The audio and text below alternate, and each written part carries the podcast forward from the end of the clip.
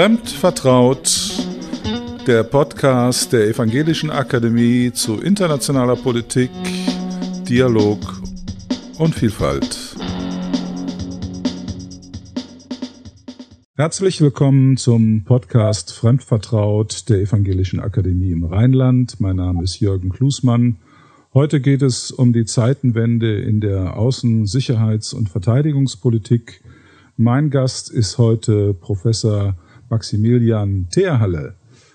Herzlich willkommen, Herr Theerhalle. Guten Tag, Herr Klusmann. Ich freue mich, bei Ihnen zu sein. Ich darf Sie kurz vorstellen. Sie sind Gastprofessor an der London School of Economics und haben über zehn Jahre in den USA, Columbia, Yale und Großbritannien, Oxford, King's College und Winchester gelehrt und geforscht. Darüber hinaus haben Sie im Mittleren Osten gelebt und in China Forschung betrieben und parallel von 2019 bis 2020 als Senior Advisor, äquivalent einem Brigadegeneral für das britische Verteidigungsministerium gearbeitet. Last but not least sind sie gegenwärtig Oberstleutnant der Reserve.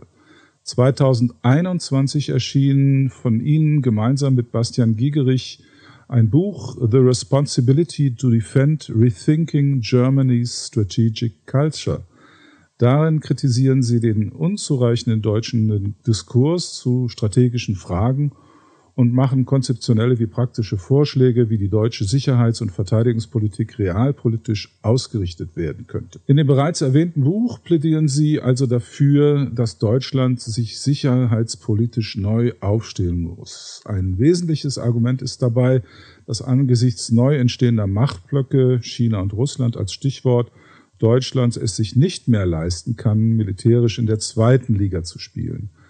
Bundeskanzler Olaf Scholz hat ja nun nach dem Angriff Russlands auf die Ukraine eine Zeitenwende verkündet und der Bundestag beschloss vor kurzem ein Sondervermögen für die Bundeswehr in Höhe von 100 Milliarden Euro. Sehen Sie sich jetzt nach dem russischen Angriff auf die Ukraine in Ihren Annahmen bestätigt und werden Ihre Forderungen nach einer verbesserten Verteidigungs- und Bündnisfähigkeit damit erfüllt? Ja, vielen Dank für die Frage. In einigen meiner Annahmen fühlen wir uns bestätigt. Die revisionistische Aggressionsmacht, die von Russland für die einen früher, für die anderen später erkennbar wurde und für eine dritte Partei leider erst Ende Februar. Das haben wir lange vorhergesehen und darüber auch sehr deutlich gesprochen. Unsere Annahmen mit denen wir die Welt betrachten, sind andere. Und unser Argument geht dahin, dass es sehr notwendig ist, dass Deutschland gewisse Grundannahmen, die es lange gehegt hat, sprich die prinzipielle Möglichkeit zur friedfertigen Austarierung unterschiedlicher Interessen, ein sehr stark wirtschaftskooperatives Verständnis der Welt, das hat eine oder mehrere Annahmen immer heraus und wegdefiniert. Und die lautet nun einmal, dass es in der Welt, in der wir leben, auch heute im 21. Jahrhundert möglich ist, dass einige Staaten, häufig sind es größere Staaten, ihre Macht, ihre ökonomische, militärische Macht nutzen, um andere Staaten ökonomisch, militärisch zu erpressen oder gar in sie einzufallen, also militärisch sehr stark zu bedrängen. So, diese Möglichkeit, dass es das gibt, ähm, das darf man nicht abtun als eine Machtpolitik des 19. Jahrhunderts, die heute nicht mehr vorstellbar sei. Nein, die Möglichkeit, dass Staaten so etwas anderen antun, die gibt es heute, so wie es die immer gab. Hier müssen wir also uns zu einem Neudenken ähm, hinbegeben um dieses Aggressionspotenzial, das einige haben, dafür gut gewappnet zu sein. Und da hilft es eben nicht aus, allein reaktiv nämlich dann, wenn ein Krieg äh, beginnt, sich zu wappnen, sondern wir können glück, glücklich sein, dass wir gegenwärtig in der NATO sind und damit in einem sehr, sehr starken äh, Kokon leben, weshalb uns nichts geschehen kann, unmittelbar. Die Ukraine hat den Nachteil, dass sie nicht Mitglied der NATO ist. Dadurch der Gefahr, von der ich vorher sprach, nämlich diese Annahme, dass ein Staat dem anderen militärisch zusetzen kann, dem ausgesetzt war. Es gab keinen internationalen Strafgerichtshof, keinen anderen Gerichtshof, den man effektiv hätte anrufen können, um sich beschützen zu können. Das Ergebnis sehen Sie jetzt. Eine Ukraine, die von einem Großmacht angegriffen wird. Dieses Denken, die das Militärische nicht mehr ausklingt, klammert, weil das Militärische integral in internationale Politik eingewoben ist und immer wieder ihr, ihr schlimmes Haupt regt. Dafür muss man immer gewappnet sein. Und das ist etwas, das haben wir lange, wie gesagt, ignoriert, wegdefiniert. Das können wir uns nicht mehr leisten. Deshalb auch der Titel des Buches, nicht die Verantwortung zum Verteidigen. Also wir haben die Verantwortung für diese Ordnung, durch die Deutschland ja nach dem Zweiten Weltkrieg überhaupt wieder gewachsen ist und wachsen konnte, für diese Ordnung Verantwortung zu nehmen. Und dafür genügt es eben nicht nur, ähm, schöne Reden in Davos oder vor der UN zu halten, sondern eben auch handfest strategisch. Und das heißt, mit seiner militärischen und ökonomischen Macht diese Ordnung im gegebenen Falle verteidigen zu wollen. Ja, bisher hat sich ja Deutschland vorrangig als Zivilmacht betrachtet und es hat ja auch, äh, sage ich mal, seit dem Zweiten Weltkrieg bis heute mehr oder weniger funktioniert. Was ist jetzt anders? Wir stehen weiterhin ähm, zum Glück innerhalb der Allianz, innerhalb der NATO, relativ geschützt da. Diese langen Jahre, diese vielen Jahrzehnte, in denen wir geschützt waren, ich will die, das, den Kalten Krieg überhaupt nicht ähm, herunterreden, die hat leider auch dazu geführt, dass wir zunehmend den Instinkt für die Gefährlichkeit, für das Aggressionspotenzial einiger Staaten, für das revisionistische Potenzial einiger Staaten, dass wir das verloren haben. Wir haben uns in vielen Jahren, nach, zumal nach der deutschen Einheit, in einer Welt geglaubt, in der man sehr gut Geschäfte betreiben kann, zumal als wirtschaftsstarkes Land. Aber da wir eben vergessen, dass Wirtschaft eben nur eine Komponente von internationaler Politik ist und dass andere Komponenten, nämlich diejenigen, denen die Grundlagen der Ordnung, in der sie leben, sprich Russland, sprich China, längerfristig nicht für sie befriedigend sind und dagegen auch notwendigerweise militärisch vorgehen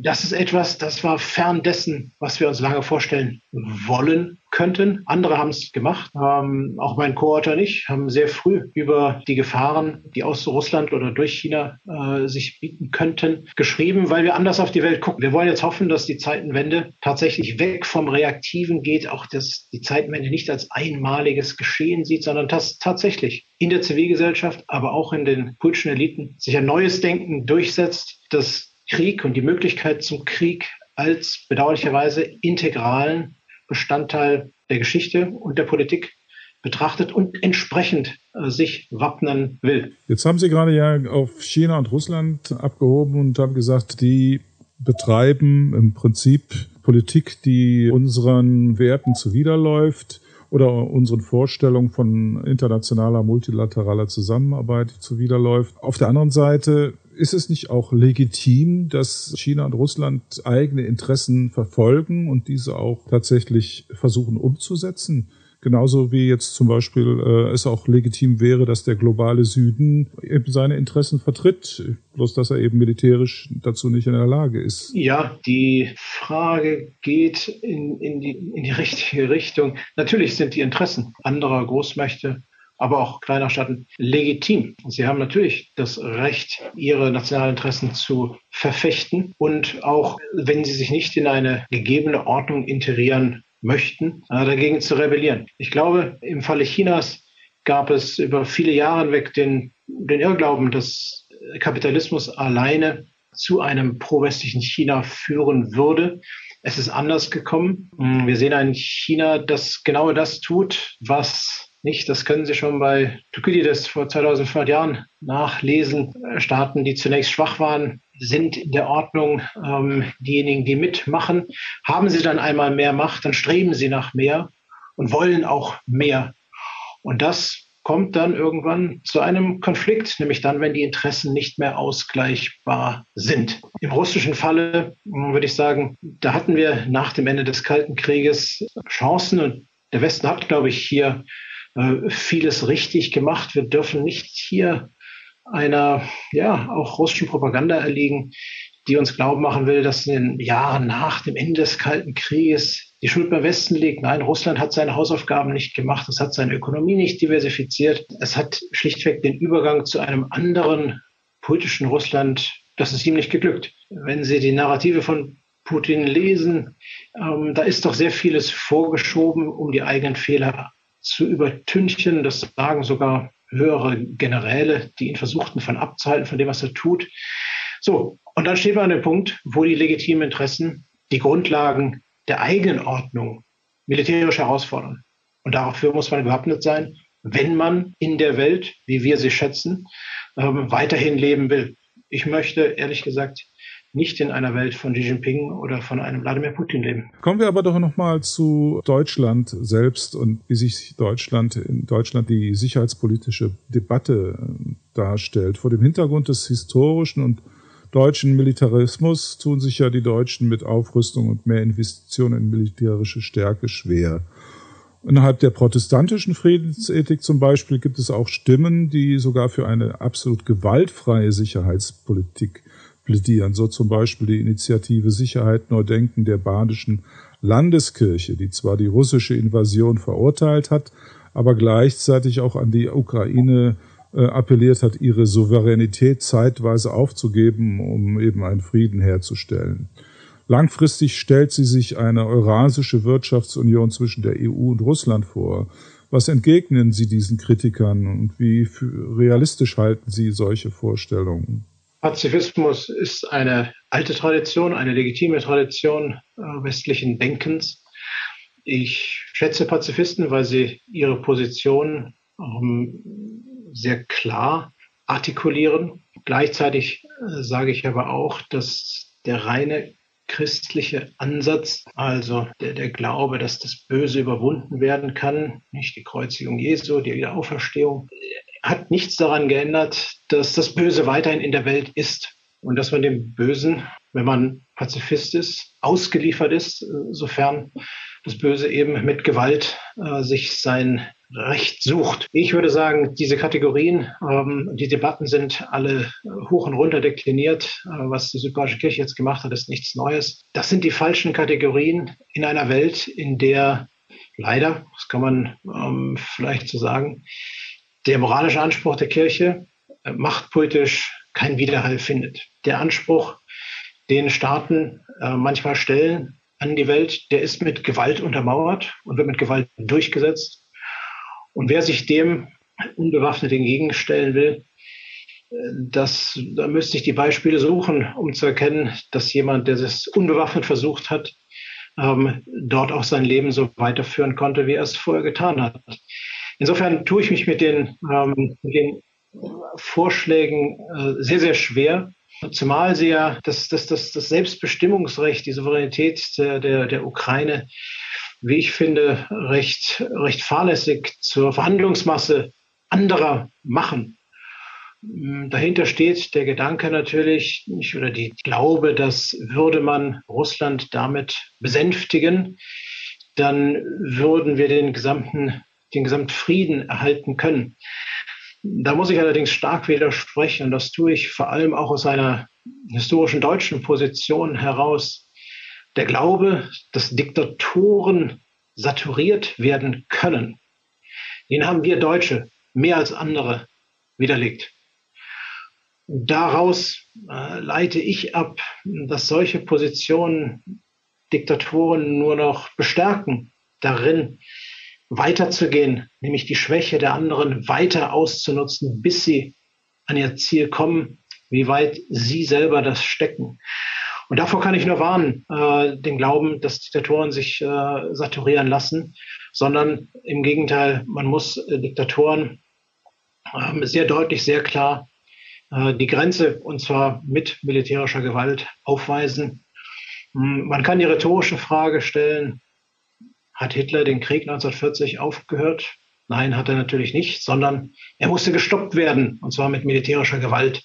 An dieser Logik hat sich meines Erachtens wenig geändert. Und deshalb tue ich mich sehr schwer mit Annahmen, dass eine eurasische äh, Wirtschaftszone, die ja auch einen, einen, starken russischen Einschlag hat, dass das sozusagen die Friedensvision für Europa sein könnte. Ich glaube, wir warten in einer ganz anderen Welt auf, würden wir dieser Logik folgen. Ich ehrlich gesagt möchte in so einer Welt nicht aufwachen.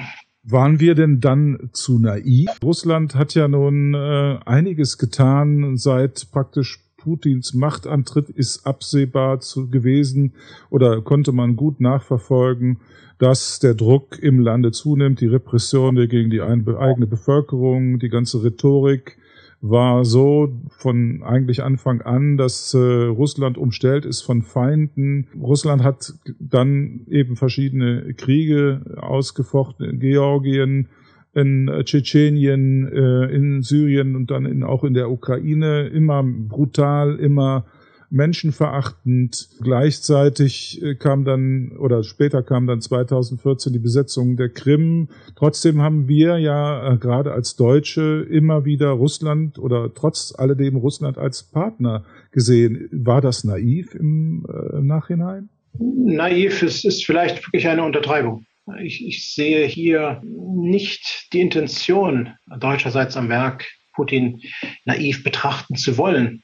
Aber man hatte eben eine Sicht auf die Welt, die sich kaprizierte im, im Kanzleramt, in der man glaubte, dass die Welt sich durch Kooperation, durch globale Lösungen zum Lösen von globalen Problemen, das ist das Mantra, was in allen Reden der ehemaligen Kanzlerin bei der Münchner Sicherheitskonferenz immer wieder durchkommt, dass Weltpolitik dadurch definiert sei. Und immer fehlt das, was ich am Anfang erwähnt habe, nämlich, dass es hier Akteure gibt, die dieses Spiel aus einer ganz anderen Perspektive betreiben, um Zeit zu gewinnen, um Macht aufzubauen, um die Gegenseite im Glauben zu lassen, äh, man hätte keine schlechten äh, Intentionen, um dann im richtigen Augenblick aus der Sicht des jeweiligen Aggressors hier Russlands dann doch zuzuschlagen. Ich glaube, dass wir gerade mit der Aussage des ehemaligen Sicherheitsberaters der Kanzlerin, der sagte, man habe, Zitat, Putin immer unterschätzt, Zitat Ende, das ist eine, eine, eine sehr, sehr ungute äh, strategische Verharmlosung, die Deutschland nicht hätte passieren dürfen, aber ich habe es schon gesagt, die aufgrund des Weltverständnisses, was in Berlin lange vorherrschte, in der Form nicht gesehen wurde. Deshalb nehme ich das auch den führenden Politikern ab, dass sie das, was sie getan haben, so guten Gewissens getan haben. Nichtsdestotrotz hat sich dieses, dieser gute Glaube als realpolitisch desaströs ähm, erwiesen. Die Zeichen, die Anzeichen, Sie haben sie genannt, sie waren alle erkennbar. Die Reden Putins, man hätte sie eben ernst nehmen müssen der Vergleich zu Hitler, der ist mir ein bisschen häufig äh, gemacht worden. Aber auch Mein Kampf hat man zu wenig gelesen. Hier gibt es die Reden von Putin 2.7 dann in den letzten Jahren sehr intensiv, wo er ganz klar sagt, wie sein russisches Imperium aussieht. Man hat es nicht glauben wollen, weil man gesagt hat, nicht, das war das Mantra aus Berlin, es gäbe kein Zurück in die Welt des 20. oder 19. Jahrhunderts, es gäbe kein Zurück in die Machtpolitik des 20. Jahrhunderts. Wer das täte, würde sich selber isolieren. Ja, isolieren schon, aber er kann gleichzeitig extrem viel Schaden zufügen. Da sind wir jetzt gegenwärtig. Hm, insofern würde ich Ihrer Einschätzung ja, widerwillig äh, zustimmen wollen. Naiv, ich würde sagen, es war nah an der Verantwortungslosigkeit. Was glauben Sie denn, wie jetzt dann Deutschland sich neu wirklich strategisch aufstellen muss? Was wird jetzt anders sein müssen in Zukunft? Also das sind vielleicht, wenn man es herunterbricht, zwei Dinge. Das eine ist, dass in der internationalen Politik wesentliche Komponenten, und dazu zähle ich vor allem die Wirtschaft, aber auch die Technologie, tatsächlich strategisch betrachtet werden. Also nicht nur, wie es bisher der Fall war, als Mittel Globalisierung voranzutreiben, Fortschritt zu ermöglichen, zur Besserung des gesamtmenschheitlichen Zusammenwachsens, sondern eben auch als Instrumente der Machtpolitik, mit denen man anderen, wenn man sie selber hat, extrem viel schaden kann. Wer die modernste Computertechnologie hat, der kann nicht nur Erdbeben damit messen, sondern der kann damit eben auch andere Staaten durch einen Cyberkrieg ähm, außer Kraft setzen. Wer diese Technologie einsetzen kann, um anderer Staaten ähm, militärische Abschreckung einschrecken zu können, kann sie dadurch erpressbar machen. Wer wirtschaftliches Gewicht hat, der ist eben nicht nur in der Lage zu guter wirtschaftlicher Kooperation, sondern der kann dieses wirtschaftliche Gewicht auch nutzen, um seinen Militärapparat zu stärken. Die Chinesen machen das uns jedes Jahr vor. Bis 2020 investierte China jedes Jahr so viel, wie die gesamte britische Armee wert ist. Diese, dieser Charakter, dass Wirtschaft, Technologie, aber auch andere Bereiche Instrumente der Macht sind und nicht nur der Kooperation. Das ist etwas, was wir ganz neu lernen müssen. Und das Zweite ist sicher, dass das Militärische integral in unser Denken eingehen muss. Und zwar in dem Sinne, wie ich es vorher beschrieben habe. Es gibt die Möglichkeit, andere Staaten, andere anzugreifen, ob wir es wahrhaben wollen oder nicht. Aufgrund unserer eigenen Geschichte. Diese Möglichkeit gibt es und es gibt keine Macht, die das durch sich selbst ähm, verhindern kann. Wir sind zum Glück Mitglied der NATO, deshalb sind wir in einer besseren Situation. Darauf, auf diese Welt, glaube ich, sollten wir uns einstellen. Das sollte in den, der nationalen Sicherheitsstrategie ähm, hoffentlich durchleuchten, damit das kein Leuchtfeuer wird. Das ist viel Arbeit, was in den Köpfen äh, geschehen muss. Wenn ich mir die letzten 10, 15 Jahre ansehe, wie ja nicht sonderlich stark unsere strategischen Debatten waren, dann wird es mir da etwas mulmig, aber ich bin auch ein hoffnungsvoller Mensch. Insofern denke ich mir, ähm, auch die Deutschen können lernen. Bei Ihren Forderungen, die Sie in dem Buch beschrieben haben, schließen Sie auch eine atomare Bewaffnung Deutschland nicht, Deutschlands nicht aus. Halten Sie diese für erforderlich? Das tue ich. Ähm, und zwar in einem europäischen Kontext innerhalb der NATO. Ich sehe das deshalb als notwendig an, wenn wir uns die heutigen Entwicklungen angucken, dann stehen hier zwei, zwei Punkte, zwei Konstanten eigentlich schon fest. Und das ist erstens, gleich wie der Krieg in der Ukraine ausgeht, ob das zum Sturz Putins führt oder zu einer Stärkung Putins, Russland wird seine Nuklearwaffen, sein Nuklearwaffenarsenal behalten. Und auf der anderen Seite, die zweite Konstante wird die sein, dass der revisionistische Anspruch Chinas in Ostasien, ich denke hier an Taiwan, ungebrochen ist. Auch hier kennen wir oder hören wir eine Rhetorik, die in den späten 30er Jahren Deutschlands nichts ähm, hintansteht. Wir sehen also hier die Möglichkeit, dass es zu einer kriegerischen Auseinandersetzung in Ostasien kommt, die Amerika, und Washington sagt das nun seit dem Pivot von 2011 regelmäßig, die Amerika zentral absorbieren könnte. Also sprich, das, was wir heute glücklicherweise sehen ähm, in Europa, dass Amerika hinter den Anstrengungen im gegenwärtigen Krieg steht. Das könnte sehr schnell vorüber sein, wenn es zu diesem Krieg in Ostasien kommt. So, und dann sind wir an einem Punkt, äh, den die Deutschen eben auch nicht kennen. Sie sind nicht gewöhnt, in Kategorien von Machtungleichgewichten und Machtgewichten zu denken. Was wir dann aber hätten, wäre, dass der nukleare Schirm, den Amerika über Deutschland gespannt hat und über Europa gespannt hat, der uns so selbstverständlich vorkommt, dass wir gar nicht drüber nachdenken, im Gegenteil ihn in vielerlei Hinsicht kritisieren, der würde dann ganz wesentlich nach Asien gespannt werden. Und damit wären wir, da sind wir wieder an dem Punkt von Feuer, in der einen oder anderen Form in einem Machtungleichgewicht in Europa. Ein nukleares Ungleichgewicht. Und darauf äh, und dafür sollte Europa sich vorbereiten. Und so wie ich es sehe, darf man Europa hier nicht, wie es gegenwärtig in Berlin noch getan wird, durch die EU-Linse, sprich nur als EU sehen, sondern als Europa, das Großbritannien einschließt, zumindest in geografischer und militärischer Hinsicht, weil Großbritannien sowie Frankreich die einzigen beiden Nuklearmächte sind. Auf diese aufbauend müsste Deutschland zunächst an der Finanzierung mitwirken und gleichzeitig zum Beispiel in der U-Boot-Bewaffnung auch Atemar mitwirken können wollen. Und der vierte ähm, Akteur hier muss Polen sein, wenn Sie sehen, mit welcher Selbstverständlichkeit Deutschland und Frankreich sich gegenwärtig eine Führungsrolle im Ukraine-Krieg herausnehmen. Hier hat schon längst eine Verschiebung stattgefunden. Die Osteuropäer, inklusive auch der Finnen und der Schweden, die betrachten das deutsch-französische Tandem keineswegs mehr so selbstverständlich als legitim. Sie sehen vielmehr, dass das deutsch-französische Tandem eine Russlandpolitik verfochten hat über viele, viele Jahre hinweg, in der sich Merkel und Macron sehr, sehr ähnlich waren die gescheitert ist. Das muss man anerkennen. Ich glaube aber nicht, dass man daraus einen legitimen Anspruch entwickeln kann, weiterhin als Tandem Europa selbstverständlich führen zu können. Das zusammengenommen, glaube ich, sollte zu einer europäischen Abschreckung innerhalb der NATO führen können, um einen möglichen Krieg in Ostasien, in dem die Amerikaner ganz erheblich, und damit meine ich fast vollständig, gezogen werden könnten, um auf die Auswirkungen in Europa nämlich wieder dann, das ist das Erpressungspotenzial, was Russland dadurch gewönne, dem sich entgegenstellen zu können durch ein Machtgleichgewicht. Das sind schwierige Überlegungen, das ist mir klar. Sie ändern aber nichts an der machtpolitischen Logik dahinter. Und die ist, wir haben es ganz am Anfang gesprochen, die ist unentrinnbar. Da können wir tun, was wir wollen. Sie kommt auf uns zu. Wir können sie von Berlin aus nicht wegdefinieren. In Ihrem Buch The Responsibility to Defend gingen Sie ja eher davon aus, dass ein Angriff Chinas auf Taiwan die USA militärisch so binden könnte, dass Russland im Windschatten versuchen könnte, in Osteuropa Territorium zurückzuerobern. Jetzt ist es aber genau andersrum gekommen. Russland hat die Ukraine angegriffen und damit die bisherige europäische Ordnung und Sicherheitsarchitektur durcheinandergebracht, könnte nun China seinerseits diesen Umstand nutzen und Taiwan angreifen? Diese Möglichkeit, äh, die gibt es.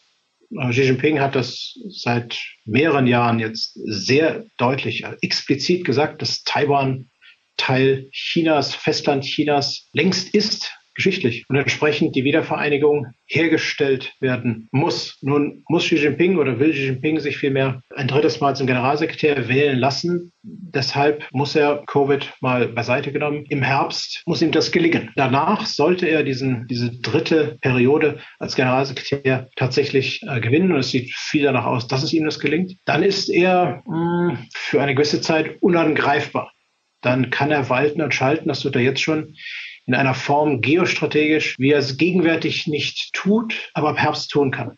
Und dann wird diese Option, von der wir auch in dem Buch sprechen, eine ganz akute, die dann zu dem führt, was eigentlich der Kern der Problematik für Deutschland ist, die wir nicht bestimmen können. Wir können die Dynamik nicht bestimmen, wenn das, was der ehemalige amerikanische Außenminister James Mattis als das Dilemma des Zwei-Fronten-Krieges für Amerika bezeichnet hat, wo er gefra gefragt wurde, kann Amerika zwei Großkriege auf einmal führen, also gegen Russland und China auf einmal? Und er schlichtweg sagte, nein, können wir nicht. Was die Implikationen dessen sind, machtpolitische Implikationen, das haben wir in dem Buch versucht zu zeigen. Und als Antwort auf Ihre Frage, sollte China Taiwan angreifen wollen, dann wäre Amerikas Militärmacht dort in Ostasien, glaube ich, weitgehend gebunden und würde die Lücke reißen in Europa. Und das ist etwas, darauf sind wir nicht vorbereitet. Ich habe versucht, mehrere Ideen dafür zu geben. Das ist konventionell, aber das muss auch nuklear sein. Sonst wird es ein Machtungleichgewicht geben, dem Deutschland nicht entrinnen wird, weil es einen Akteur gibt, der das nutzen wird. Jetzt müsste man ja doch nochmal eigentlich die Frage stellen, und ich stelle sie auch, was haben denn nun Russland und China tatsächlich davon? Also Russland hat den Schritt ja schon getan und ist aber international doch weitgehend isoliert und der Schaden, den Russland davon nehmen wird, wird ja auch beträchtlich sein, unabhängig davon, ob ähm, es den Krieg gewinnt oder nicht. Und wahrscheinlich wird es auch ähnlich sein mit China, wenn es tatsächlich zu einer solchen Invasion in Taiwan kommt. Was sind also die Interessen, abgesehen von jetzt mal einer Großmannssucht, äh, die aber ja eigentlich eher emotional ist und eigentlich keine Grundlage für realpolitisches Handeln sein sollte. Was haben die davon? Da sind wir in einer sehr, sehr spannenden Diskussion. Sie nannten es Großmannssucht, was ja die Konnotation hat, dass das eigentlich unsinnig sei. Und Sie haben da aus unserer Sicht natürlich völlig recht. Nur kann ich nur zur Zurückhaltung aufrufen, wenn es zu Kosten-Nutzen-Rechnungen, die gerne auch in Berlin angestellt werden, kommt, die also das, die Rationalität eines solchen Schrittes nicht nur nicht erkennen wollen, sondern auch das Denken über das Nicht-Rationale eines solchen Schritts, nämlich einen Krieg zu führen, a priori ausschließt. Das ist etwas, das sollte man nicht tun, weil es eben Staaten gibt, die einer anderen Logik folgen, ihrer eigenen, aus ihrer Sicht legitimen Logik folgen und dafür aus unserer Sicht Kosten in Kauf nehmen, die wir als nicht rational betrachten. Aber diese Staaten durchaus. Und so ist es mit vielen autoritären, mit auch mit äh, diktatorischen Regimen gewesen. Weil wir uns Dinge nicht vorstellen können, heißt das nicht, dass andere Leute nicht nach so einer Logik handeln. Und das ist etwas, das fällt uns schwer, äh, der wir in unserer ja, rationalistischen Welt äh, leben, die eben, wir sind wieder beim Thema Globalisierung, Kooperation, gemeinsamer Fortschritt etc., für uns nicht, nicht durchdringbar ist. Und das ist genau der Fehler. Das ist genau der Fehler, weil es hier Ansprüche gibt. Sie hatten vorher äh, das emotionale Element. Nun, Emotionen sind Grundantriebe, ob das Hoffnung, ob das Furcht oder Angst ist, die Menschen antreiben und damit auch äh, staatliche Akteure, die nicht mit dem Begriff Realpolitik gefasst werden, der rein kühl kalkulierend, kosten-nutzen-wegend äh, zu fassen ist, sondern der glaubt in einem gewissen Moment eine Macht, eine Machtlücke zu erkennen, in die es hinein zu stoßen gilt, in dem Glauben, dass man das durchhalten kann und letztlich als Sieger hervorgeht. Wie gesagt, das ist eine Logik, die uns sehr, sehr schwer fällt, aber nichtsdestotrotz eine Logik, die erhebliche, nicht nur historische, auch politische Kraft hat. Wir sehen es in Russland gerade mit allen Konsequenzen, die das für Russland hat. Und wir sehen es auch, Sie müssen die, die Reden nur lesen, in China. Insofern, ich sehe hier eine altbekannte Emotionalität in, in Gange, die ja, man Deutschland auch hätte stellen können vor vielen Jahrzehnten, in den 30er Jahren, vor dem Ersten Weltkrieg. Der Antrieb, es dann doch zu tun, kam für viele verwunderlich, aber er ist gekommen. Und die Zerstörung, die dort geschehen ist, die muss man, die muss man vorausdenken und sich entsprechend wappnen können, um dann in dem Moment, in dem es passiert, nicht unterzugehen. Das ist etwas, glaube ich, was wir in Deutschland erst wieder lernen müssen, gerade und besonders aus unserer eigenen Geschichte. Ich habe es vorher erwähnt. Afghanistan. Die Niederlage des Westens in Afghanistan ist ja noch nicht aufgearbeitet und auch noch eben gar nicht so lange her. Und manche argumentieren, wenn es uns nicht gelungen ist, eine schlecht ausgerüstete Rebellenarmee zu bezwingen, wie können wir dann einen Krieg gegen eine Militärmacht wie Russland führen und auch siegreich führen? Und was bedeutet das jetzt für künftige humanitäre Interventionen, wie zum Beispiel in Mali? Den dortigen Einsatz hat ja der Bundestag gerade verlängert Sollten wir uns nicht stärker auf Landes- und Bündnisverteidigung konzentrieren? Ja, wir kommen aus einer Zeit, nicht mit dem Ende des Kalten Krieges begann die Ära der Intervention humanitärer Form, teilweise auch mit militärischen Elementen, nicht ob das äh, Jugoslawien war oder eben auch Afghanistan. Diese Zeit ist in meinen Augen weitestgehend vorüber. Ich glaube, Deutschland sollte hier, muss hier eine neue Ausrichtung finden. Solche Einsätze sollte es in meinen Augen nur noch geben, dort, wo es zu ethnischen Säuberungen, Genoziden kommt. Da sollte Deutschland ähm, eingreifen. Ansonsten sollten wir das große Schwergewicht unserer, ähm, unserer, unserer Bemühungen, unseres, unseres Geldes, unseres Militärs auf die Landes- und Bündnisverteidigung setzen. Und damit meine ich, Deutschland muss an der Ostgrenze der NATO in der Lage sein, zunächst konventionell einen möglichen russischen Angriff zurückzuwerfen. Da bleibt, bleibt immer noch die Frage, wo sind die drei Brigaden, die Deutschland 2014 in Wales schon ähm, angestoßen hatte. Das ist etwas, äh, auf was Deutschland sich konzentrieren müsste. Und dann muss es auch, wir haben es vorher durchgesprochen, innerhalb der NATO äh, Überlegungen anstellen, was passiert, wenn unsere Schutzmacht das ist Amerika, wenn die in Ostasien herausgefordert wird. Wo stehen wir dann und wie gut können wir uns dann schlagen? Und da kommt das nukleare Element hinein. Insofern kann ich das nur unterstreichen. Der zentrale Fokus jeglicher deutscher Strategiebildung muss auf Landes- und, und das und würde ich groß schreiben, Bündnisverteidigung liegen. Kommen wir noch einmal zum Schluss äh, zur Ukraine und dem Krieg dort. Was glauben Sie? Ist es, es wird ja so immer hin und her argumentiert. Olaf Scholz sagt, wir dürfen Russland den Krieg nicht gewinnen lassen und andere sagen, wir müssen, Ukraine muss siegen. Da, da steckt ja irgendwie so doch eine gewisse Lücke dazwischen. Man könnte zwar meinen, wenn der eine verliert, hat der andere gesiegt, aber real ist ja im, in Kriegsgeschehen tatsächlich gibt es auch andere Zustände. Was glauben Sie, wie wird dieser Krieg ausgehen und wie lange wird er dauern? Zunächst einmal, wir sind selber nicht aktiv mit Soldaten involviert. Die Ukraine führt einen Krieg gegen einen Aggressor. Wir unterstützen die Ukraine in diesem Krieg. In meiner Hinsicht zu wenig.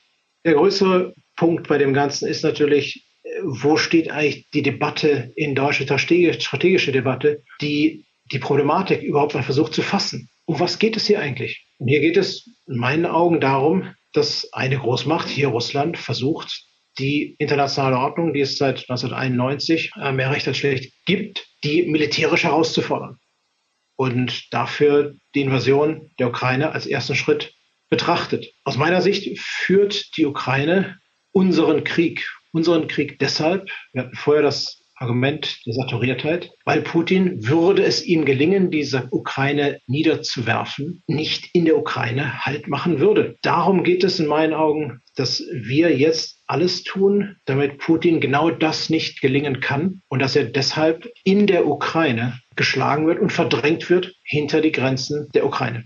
das muss in meinen Augen äh, das Ziel Deutschlands sein, im Verbund natürlich ähm, der Staaten, die sich für und mit der Ukraine engagieren. Alles andere wäre ein äh, Kompromiss auf Kosten der Ukraine und würde, wie gesagt, nicht zu einer Mäßigung äh, Putins führen. Dagegen widerspricht jede historische Logik.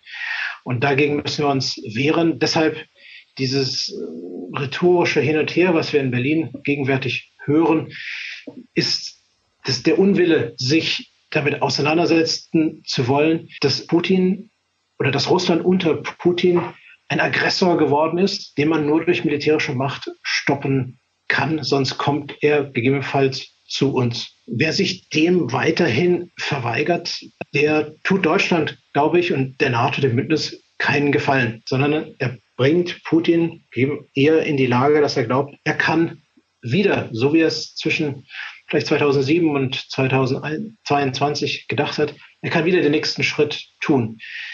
Den Zahn, den müssen wir ihm mit aller militärischer Gewalt ziehen. Herr Professor Terhalle, vielen Dank für das Gespräch. Ich bedanke mich, Herr Klussmann. Vielen Dank.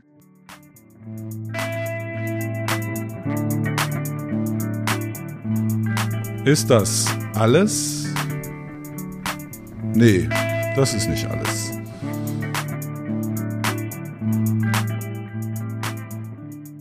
Starker Tobak, den wir hier gehört haben von Herrn Professor Terhalle. Es ist nicht die erste Enttäuschung, die ich erlebe und meine Generation erlebt in Sachen Friedenspolitik. Ich kann mich noch erinnern, nach dem Ende des Kalten Krieges hatten wir alle die Hoffnung auf die große Friedensdividende. Und es sah auch am Anfang tatsächlich danach aus, als ob es so käme. Aber ja, schließlich und letztendlich kam es doch anders. Neue Gegner wurden ausgemacht damals, insbesondere der islamistische Terrorismus. Und mit 2001 den Anschlägen in New York und in Washington konnten wir alle erleben und viele von uns sogar live vor dem Fernsehen, was es heißt, wenn eine Großmacht erschüttert wird.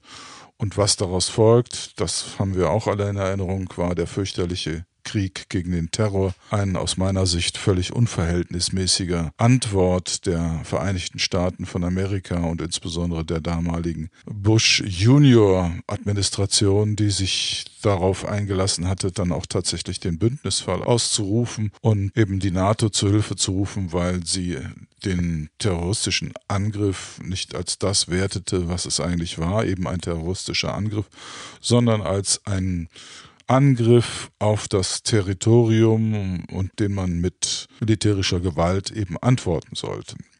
Aus meiner Sicht hätte es wahrscheinlich viel besser der ganzen Sache zugestanden, sich eben mit polizeilichen Maßnahmen und Spionage der ganzen Sache anzunehmen. Das hätte sicherlich eine ganze Menge weniger Opfer gekostet und vor allen Dingen hätte es auch nicht zu der Verschärfung der Sicherheitslage, insbesondere im Nahen und Mittleren Osten, geführt. Wir hätten die ganze Invasion in Afghanistan nicht gehabt, den ganzen unsäglichen Afghanistan-Krieg. All das wäre ja nicht geschehen. Aber auch damals konnte man merken und spüren, dass eben die USA in dem Falle bereit waren, das volle Gewicht ihrer militärischen Macht ins Spiel zu bringen und sich auch als Machtblock klar darzustellen. Im Zuge wurden leider auch einige Menschenrechtsverletzungen begangen und äh, auch das Völkerrecht gebrochen, erinnern uns daran, dass die Vereinigten Staaten, vertreten durch den damaligen Außenminister Powell, im UN-Sicherheitsrat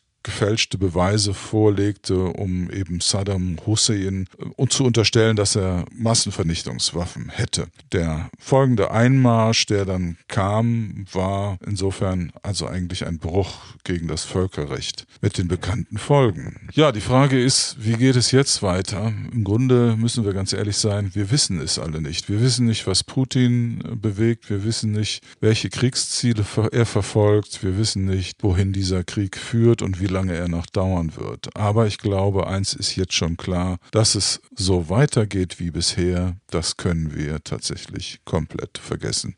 Ich wünsche Ihnen alles Gute. Bis dahin.